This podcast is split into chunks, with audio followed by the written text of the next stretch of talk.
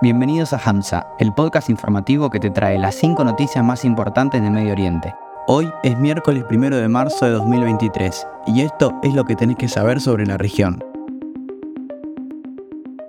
El secretario general de la ONU, Antonio Guterres, se encuentra en Bagdad, Irak, para una visita oficial con altos funcionarios iraquíes. Esta es la segunda visita de Guterres a Irak después de asumir su cargo a fines de 2017 dialogará sobre asuntos políticos y ambientales con el presidente de la República, el presidente del Parlamento y el jefe del gabinete iraquí. El representante especial de los Estados Unidos para Asuntos Palestinos, Hadi Amer, visitó la ciudad palestina de Jugara después de que fuera atacada por colonos israelíes el fin de semana pasado. El Departamento de Estado de los Estados Unidos pidió una plena rendición de cuentas y una persecución legal a los responsables del ataque, así como una compensación por la pérdida de hogares y propiedades palestinas.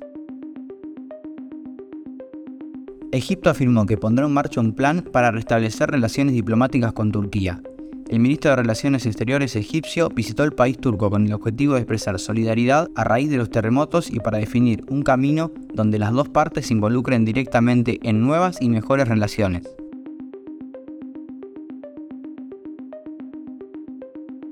El principal diplomático de las Naciones Unidas en Libia, Abdullah Batili, lanzó una nueva iniciativa para presionar a las facciones rivales para que acuerden realizar elecciones presidenciales y legislativas este año. La iniciativa está diseñada para realizar elecciones en un plazo de 10 meses, pero Batili señaló que hasta ahora el proceso político se ha prolongado y no ha cumplido con las expectativas iniciales de los ciudadanos libios. Siria vuelve a tener problemas con el cólera. Según el jefe de Asuntos Humanitarios de la ONU, Martin Griffiths, el noroeste del país está en medio de un número muy alto de brotes de cólera después de los terremotos mortales que han exacerbado la situación humanitaria. La falta de acceso a agua potable y las malas condiciones higiénicas aumentaron el riesgo de enfermedades como el cólera. Griffiths pide una acción inmediata para restaurar el suministro de agua potable a la mayor cantidad de población posible para poder abordar la amenaza de una manera urgente.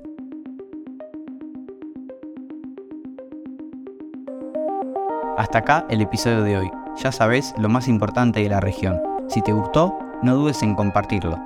Nos vemos mañana en una nueva edición de Hamza.